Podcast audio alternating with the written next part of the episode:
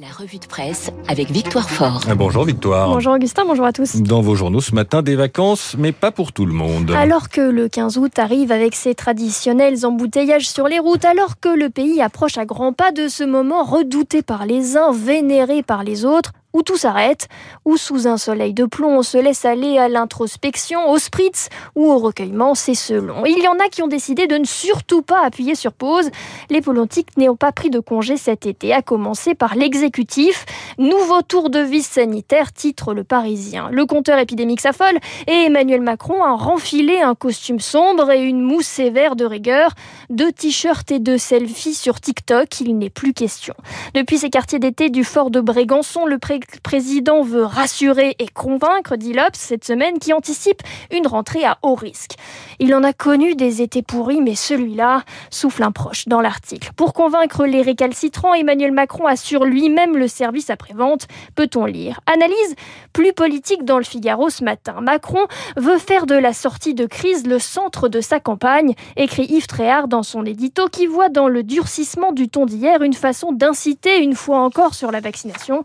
Le test, ce sera samedi lors des défilés des antipasses sanitaires, poursuit-il. Soit les colères s'agrègent et l'exécutif finira par se retrouver acculé, dit le Figaro, soit les manifestations se transforment en caricature.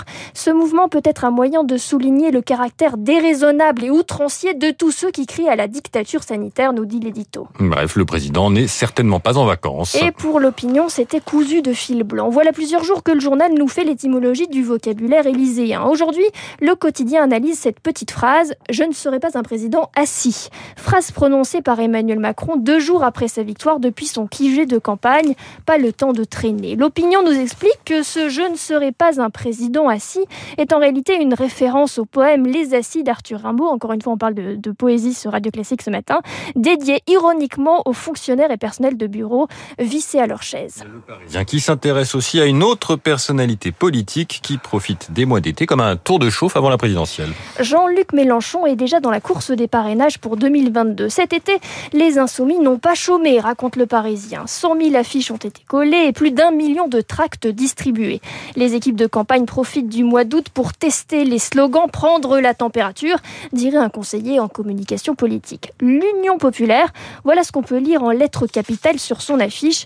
Portrait de trois quarts Jean-Luc Mélenchon, sourire pincé, le regard loin vers l'horizon, et derrière lui, une mer d'huile.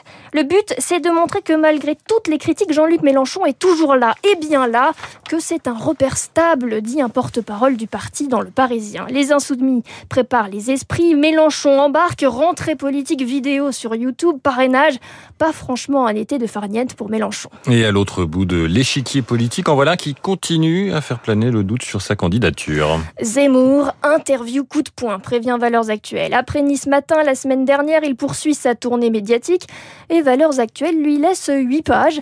8 pages pour dérouler son analyse sur l'état du pays. Flatté par les affiches l'annonçant candidat dans plusieurs villes de France, Éric Zemmour continue de nourrir le flou, de quoi faire monter encore un peu plus les spéculations.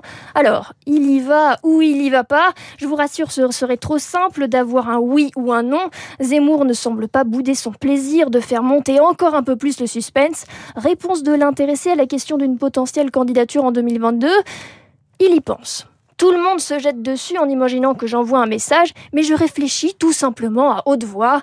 Dont acte. Vous nous parlez aussi d'un retraité de la politique qui refait une apparition cet été.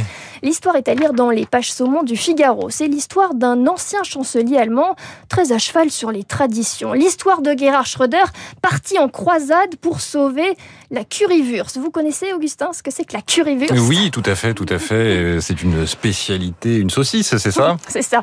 Un mets populaire, une saucisse fumée coupée en rondelles dans une assiette de carton nappée d'une sauce tomate sucrée et épicée au curry. Eh bien, figurez-vous que Volkswagen a décidé de modifier quelque peu le menu de la cantine de son siège social de supprimer la currywurst. Et ça, ça passe pas du tout pour Gerhard Schröder, inconditionnel de la saucisse au curry et ancien membre du conseil de surveillance de Volkswagen.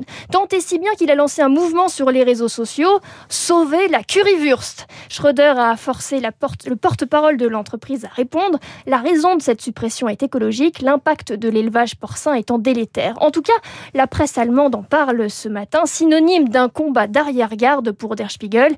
En tant que militant électoral, Gerhard Schröder était brillant, il était audacieux. Maintenant, Schröder se bat pour la currywurst, dit l'édito, qui trouve que la currywurst va se transformer peut-être, ce gate va se transformer en autre boudin. Merci Victoire Fort pour cette euh, revue de presse. On vous retrouve demain matin sur Radio Classique. Il est 8h38.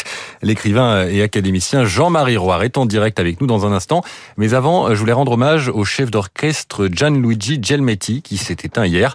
Le maestro italien avait 75 ans. Il était passé par les plus grandes salles. Il était chef honoraire de l'orchestre philharmonique de Monte-Carlo et il s'est particulièrement euh, illustré en dirigeant Rossini. Voici donc l'ouverture du Barbier de Séville.